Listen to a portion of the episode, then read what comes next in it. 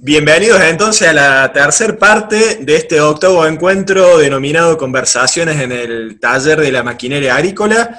En las dos primeras partes escuchamos las presentaciones del ingeniero Diego Villarruel, dando el puntapié inicial en esta serie de encuentros de intercambio técnico a la gran temática de la agricultura de precisión o ACTEC, como escuchamos eh, últimamente en el ámbito agropecuario. Así que ahora yo le voy a dar la palabra a los colegas que me acompañan para que intercambiemos algunas preguntas, algunas respuestas y algunos este, puntos de vista eh, relacionados a esta, a esta temática. Les recuerdo de vuelta Abajo en la descripción de este video van a encontrar el link para que los va a llevar hacia el canal oficial de INTA Agroindustria en YouTube, donde van a encontrar no solamente esta grabación, sino eh, grabaciones de encuentros anteriores para que los puedan ir escuchando en partes, cuando gusten, cuando puedan, y en cualquier momento del día y en cualquier otra parte del mundo. Así que este, sin más, le doy la palabra. Creo que el profesor Gareto de la Universidad Nacional de Río Cuarto tenía la primera eh, pregunta. Hola, eh, buenas tardes, bueno, ¿cómo andan todos? Eh, la consulta es, tenemos muchos estudiantes en la universidad que en la familia han comprado una máquina cosechadora con algunos años, cinco años de antigüedad, por ejemplo, o dos o tres años, y nos preguntan si los mapas de rendimiento les sirven sin haber hecho ninguna calibración al respecto. Se enteran cuando cursaron la materia que hay que calibrar. No sé, por ahí, qué recomendaciones, qué, le podrían dar. Bueno, eh, ahí cuando hablábamos de, de la importancia de obtener un dato de rendimiento, eh, se basaba básicamente en, cuál era el objetivo que yo perseguía, ¿no? Por un lado, si uno quiere identificar la variabilidad, muchas veces eh, el dato de rendimiento es válido hasta con un error, ¿no? Un cierto porcentaje de error, porque eh, la magnitud de las áreas que puede estar expresando e, ese mapa de colores no, tiene tanta incidencia sobre la precisión eh, de, la calibración, ¿no? Pero si yo estoy evaluando algo puntual, sí ya eh, necesito tener un dato confiable, ¿no? Llegar a ese 5%, ese, ese menor del 5% de error eh, respecto al dato del monitor y la balanza, eh, para tener un dato confiable. Yo diría que debería el técnico o el alumno que tiene su padre que tiene cosechadoras con un historial de mapa de rendimiento, eh, empezar a ver qué material tiene y, correlacionar lo que él está observando en cuanto a lo que es la variabilidad, ¿no? Fernando Escaramuza. Sí, si puedo, voy a sumar algo que, es muy típico de, de, verlo y que lo hemos visto acá con los chicos. Eh, de, encontrarnos muchas veces eh, cuando pasa mucho tiempo así y no le prestan eh, su debida atención, digamos, y no, están viendo la calibración o no están viendo, digamos, los mapas en sí, lo que muchas veces suele pasar es que hace algunas cuestiones que hacen a la calidad, no solo del mapa, sino de la información.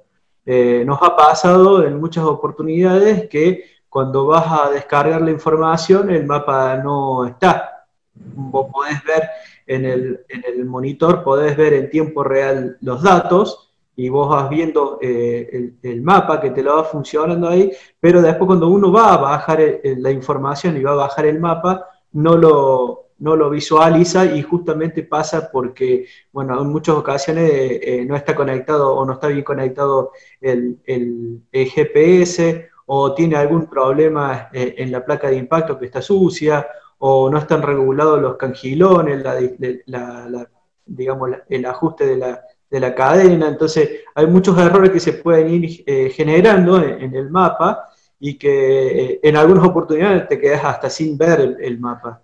Entonces, es, bueno por ahí siempre también en, un comienzo de campaña, como decía Diego, eh, poder eh, estar eh, controlando también todo lo que es cableado y sensores antes de salir a una campaña, ¿no?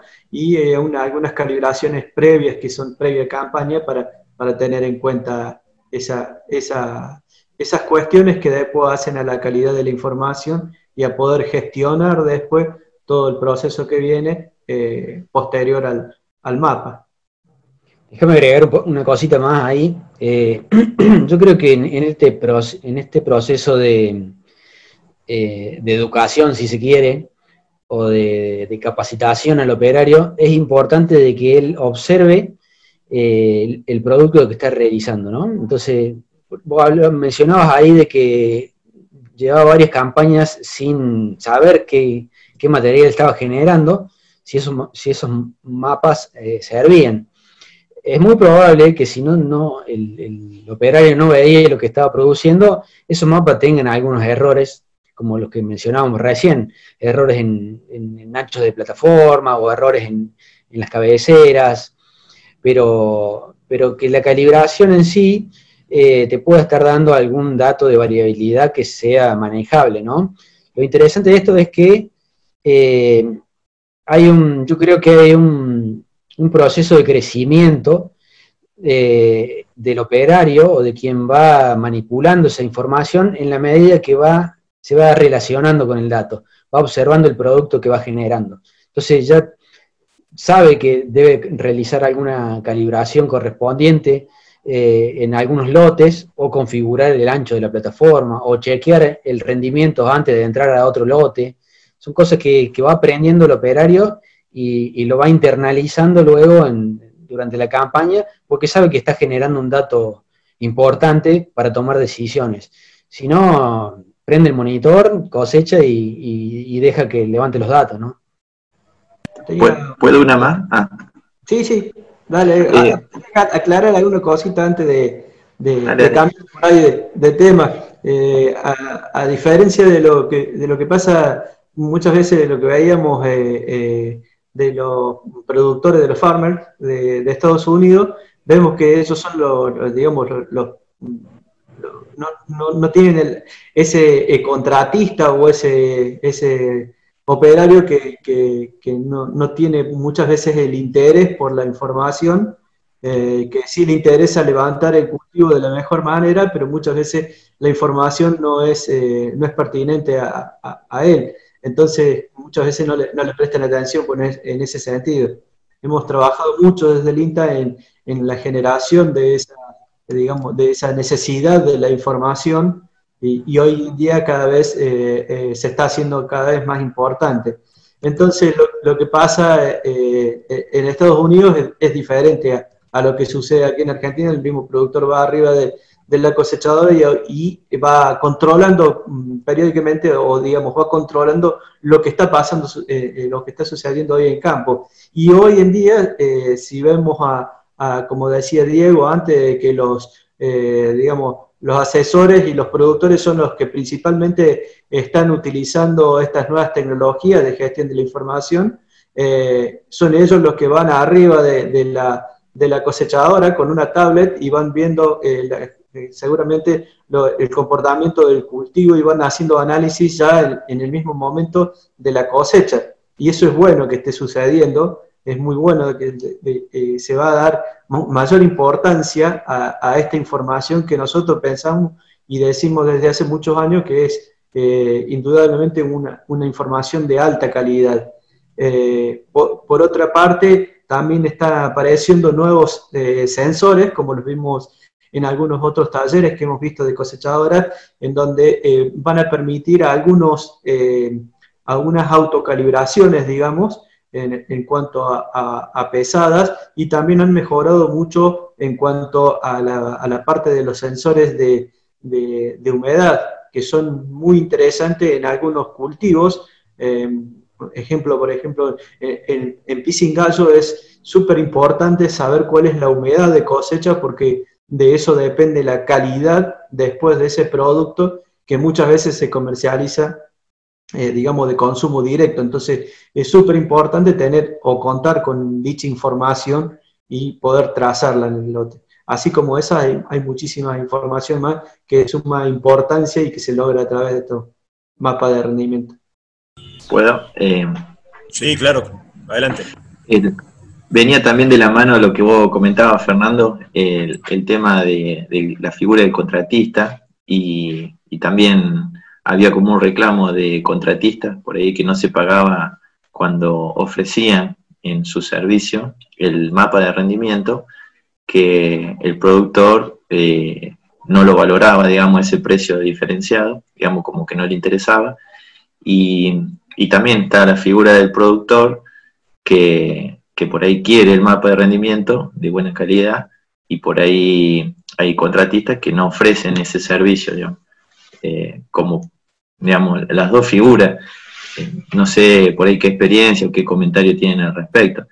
Eh, se nota por ahí que los contratistas están obligados por ahí a ofrecer una máquina nueva, una máquina de mayor tecnología para ofrecer un mejor servicio y, digamos, el, productor siempre quiere cosechar lo mejor que puede, pero en esa valorización, digamos, del mapa no, se justifica el pago por ahí de la tecnología. Lo dejo abierto, digamos, como para... Eh, no, se trata también, yo creo que, mm, de, a ver, hay de todo, por supuesto. O sea, hay gente que, que, que no entra al campo una cosechadora que no tenga mapa de rendimiento, como así otro tipo de tecnología. Entonces se trata de eso también, de permanecer, o vos como empresario, como contratista, eh, vas a saber, tenés que medir o sondear, digamos, cuál es la demanda que tenés en la zona. Si nadie te lo demanda, nadie te lo paga, obviamente que no, por, tu cuenta no vas a entrar a adquirir riesgo, digamos.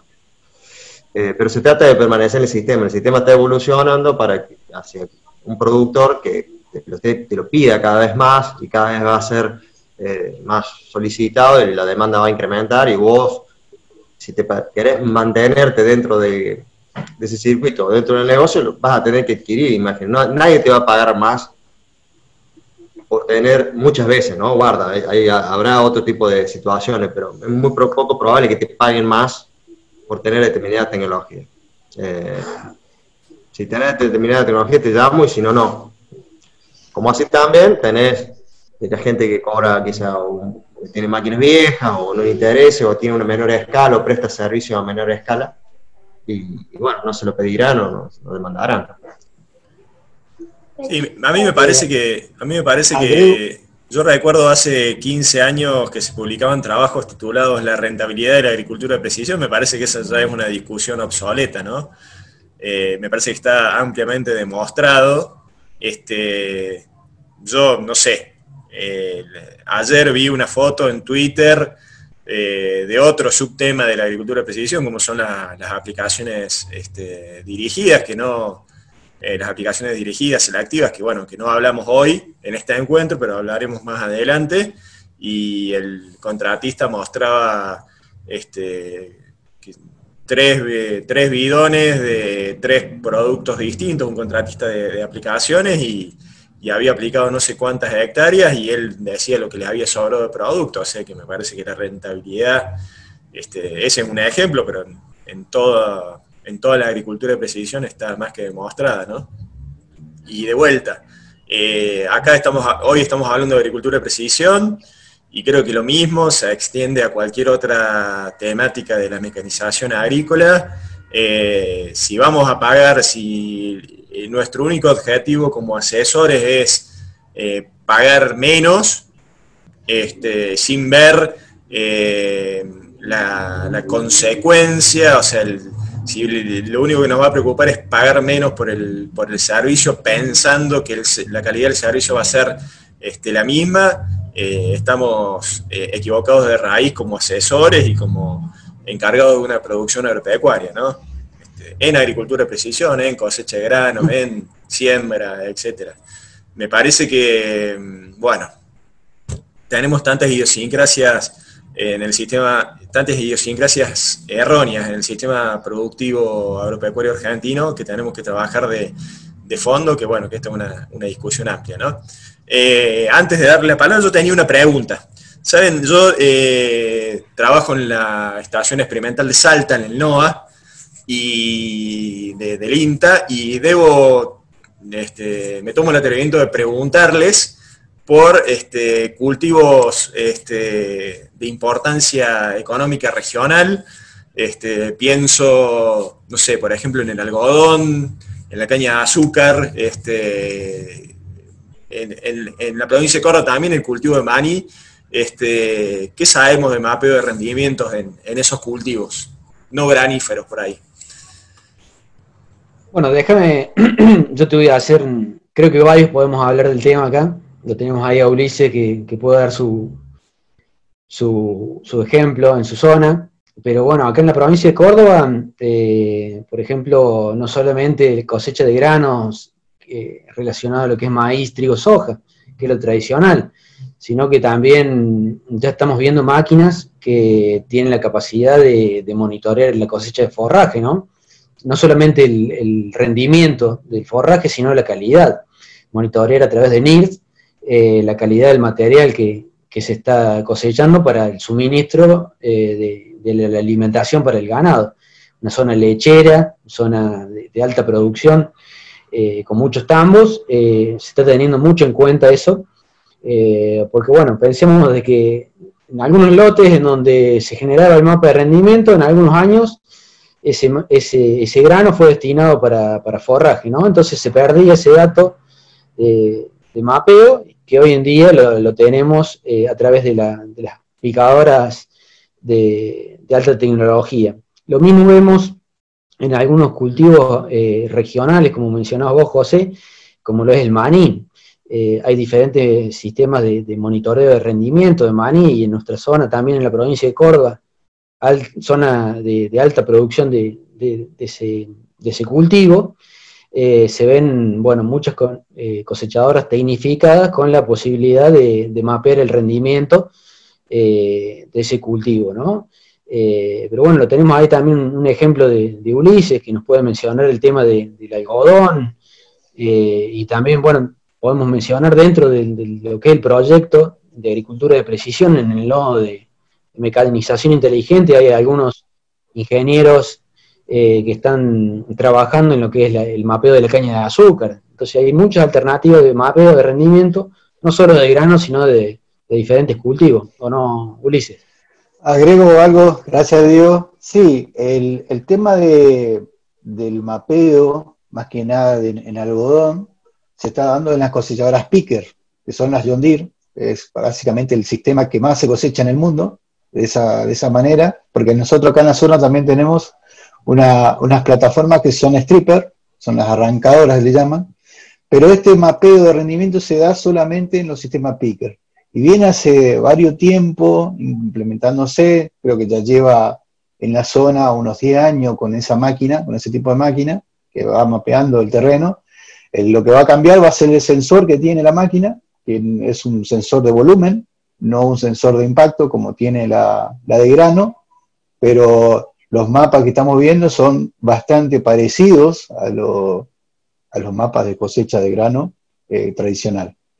Eh, yo quería agregar algo más también a lo que hablaba Edgar, que muchas veces en la zona acá, lo que se dio en, mi zona, que yo llevo casi ya 10 años, eh, vi una evolución que muchas veces los pules de siembra que estaban en la zona recomendaban a los, a los contratistas que tengan el sistema de monitoreo de, cosecha con monitor de rendimiento, justamente para que introduzcan máquinas nuevas a, a los a los lotes. Después yo creo que con, todo este avance de la tecnología y con el avance también, me parece a mí, de las capacitaciones que dio el INTA y muchas instituciones que impulsaron toda esta ACTECH de lo que va en este tiempo, los asesores mismos también fueron evolucionando y empezaron a pedir un poco más de información de lo que se, lo que se está viendo a, campo. Eh, y también se fue, fue como una evolución en lo que es eh, aprender a, manejar esos datos, empezar a, analizar eh, siembras variables, que es lo que se está impulsando ahora acá en nuestra zona, y la verdad que se, vio esa evolución y ahora ya no es necesario pedir a los contratistas que tengan el monitor, sino el mismo contratista se está evolucionando solo a una tecnología mayor y mejor para, para poder eh, tener más información disponible y darle un plus a la persona que contrata un servicio de calidad, como es eh, brindar todos estos datos al, productor para que tenga disponible, me parece. Algo, José, antes de que se vaya del tema, eh, algo que ha pasado justamente con, un productor de acá de la zona, que eh, está arrendando eh, su campo en, justamente en, los pagos de Ulises, y lo arrenda a porcentaje en, algodón. Y bueno, esta, esta situación de COVID-19 eh, le imposibilita, digamos, estar eh, eh, en el momento de la cosecha y hacer el control.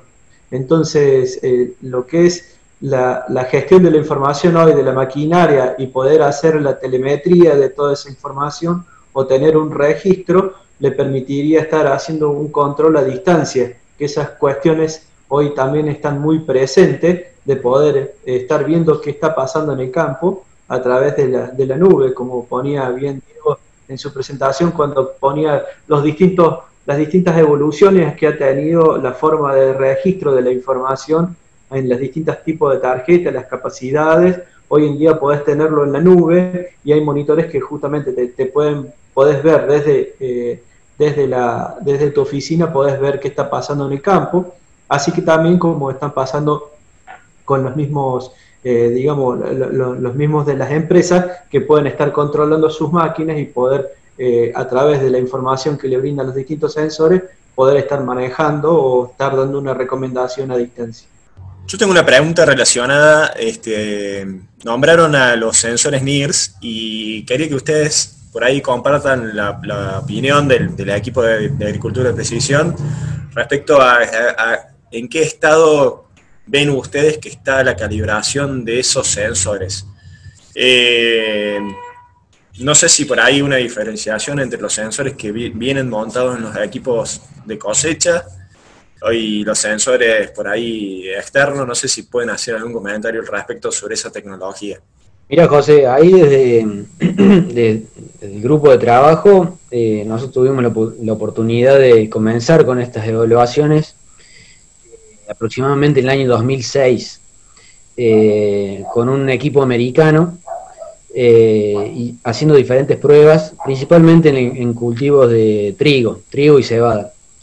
Eh, bueno, después no hubo un, seguimiento con la empresa y bueno, esa, posibilidad de seguir evaluando la tecnología quedó en el camino y por suerte empresas nacionales que, se, que desarrollan NIRS para laboratorios aquí en Argentina se embarcaron en ese, en ese desafío de desarrollar un producto nacional.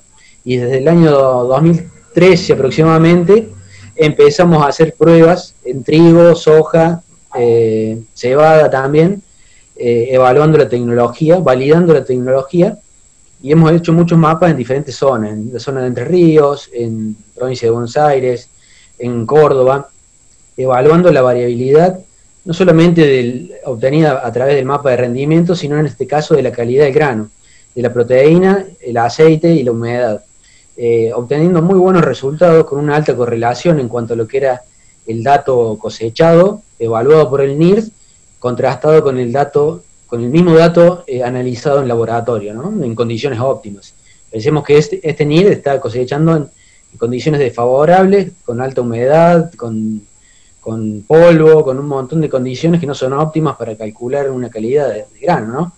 Y obtuvimos muy buenos resultados, pero bueno, eh, como es un proceso evolutivo, tecnológico y de adopción, que también sufrió la, tecnología del mapeo de rendimiento que llevó sus años, creo que esto también ha, sufrido un, proceso de, estancamiento.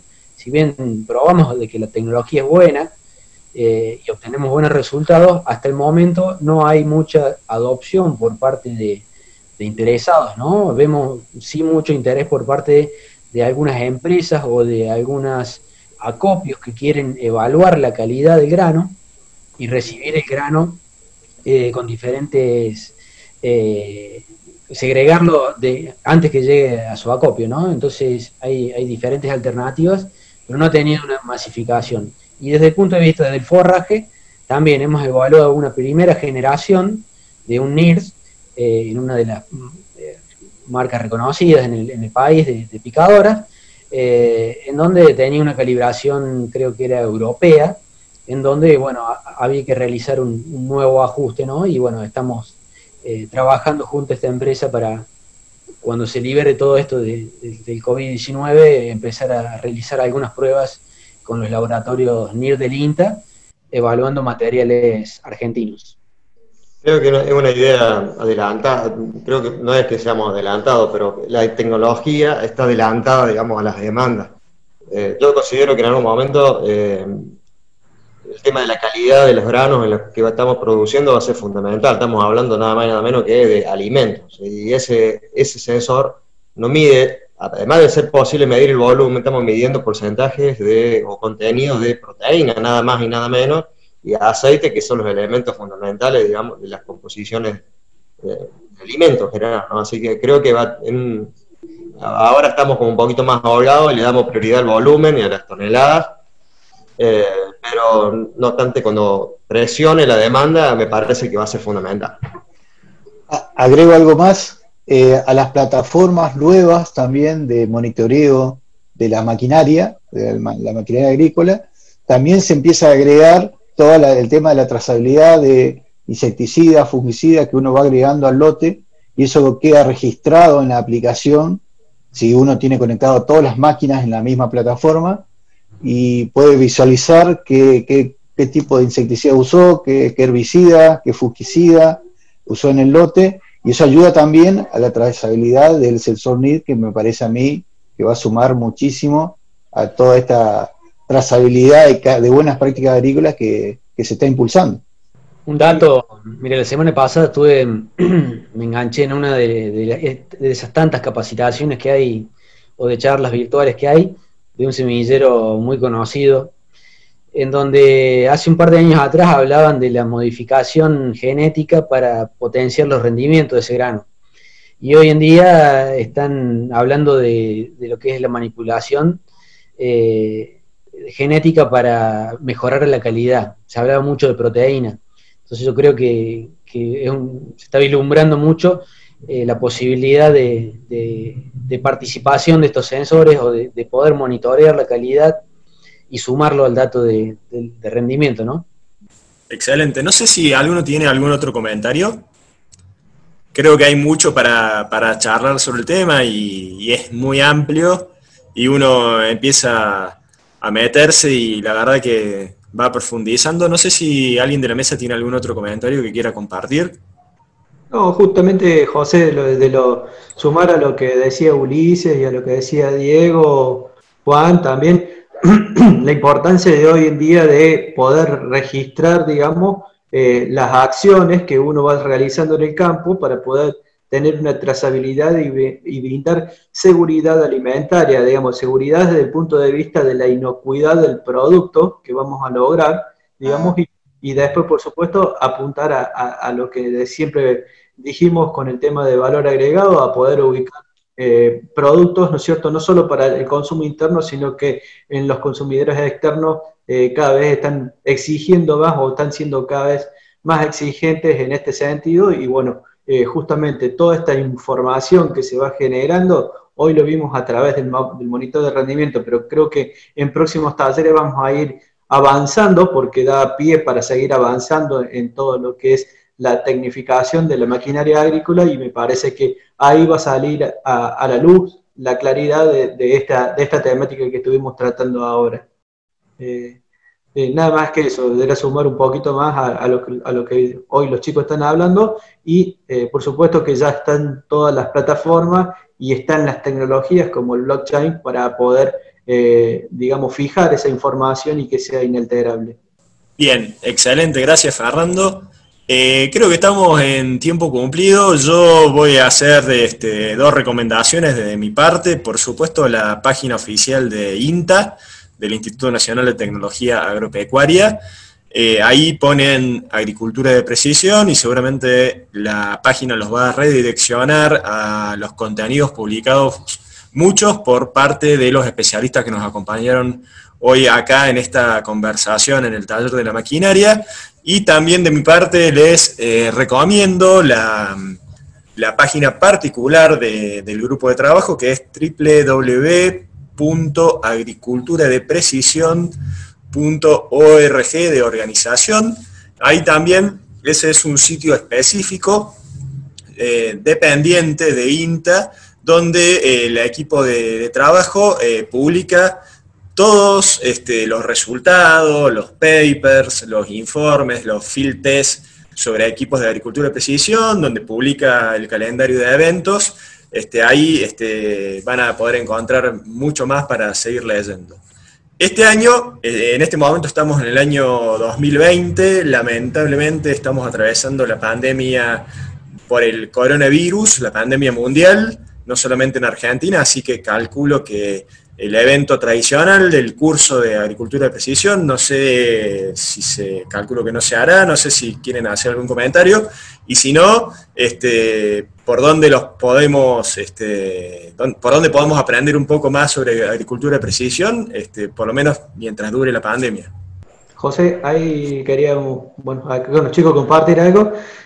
Pronto, va a estar eh, justamente, eh, vamos a difundir eh, estamos planificando un webinar de tres días de agricultura de precisión, en donde vamos a hablar de las distintas temáticas de estas y otras temáticas más, todo lo que es referente a, la gestión de la información y, al trabajo con, la misma y a la aplicación mediante la tecnificación de la maquinaria. Entonces, prontito vamos a estar notificando esto, pero es para eh, fines de septiembre, ya que, bueno, que este año no, no, se posibilita, eh, digamos, hacer algo presencial como estábamos acostumbrados a vivir en, en, INTA Manfred y, en otros INTAs, eh, pero sí lo vamos a hacer en forma virtual. Y, bueno, ya tenemos también suspendido por este año lo que era el Congreso Latinoamericano de Agricultura de Precisión, así que quizás en el 2021 también se, se realice depende cómo vayamos evolucionando con, esta pandemia que ojalá termine pronto. Bueno, perfecto, Fernando. Entonces, este, siguen los medios virtuales de comunicación. Este, para el que escuche eh, la, la, grabación de este octavo encuentro, esta conversación en el taller de la maquinaria, ahí al final, seguramente después de que terminemos de hablar nosotros, les va a aparecer una diapositiva con la lista de nombres y eh, les recuerdo, como les dije al principio, el apellido, punto el nombre, arroba inta.gov de gobierno.ar. Así son las direcciones de email institucionales de INTA para comunicarse con este, cualquiera de nosotros. Y si alguno se quiere comunicar con el profesor Gareto, eh, nos escribe primero a alguno de nosotros y nosotros le pasamos la dirección particular del profesor para que se, comunique con él también, por supuesto. Eh, este fue la primer, el primer encuentro en el cual hablamos de agricultura de precisión, de AgTech, pero no va a ser el último, hay muchísimo para hablar en esta temática, aplicaciones dirigidas, eh, máquinas autónomas, eh, diferentes eh, APs, bueno, hay muchísimo para hablar y serán temáticas de este, futuros encuentros. les recuerdo, nos, nos van a ver publicados una vez cada 15 días en el canal oficial de INTA Agroindustria, que les va a aparecer por acá abajo seguramente el link para llevarlos hacia allí. De mi parte, eh, muy agradecido a todos los profesionales que nos, que nos acompañaron hoy en este encuentro, muchísimas gracias. Eh, les recordamos de parte de todo el equipo, a los que nos estén escuchando, que se sigan cuidando, que sigan produciendo agroalimentos, pero por favor, eh, a conciencia, cumpliendo con las reglamentaciones este, sanitarias, así nos podemos cuidar entre todos y seguramente pronto nos podemos volver a encontrar en forma presencial. De mi parte, muchísimas gracias.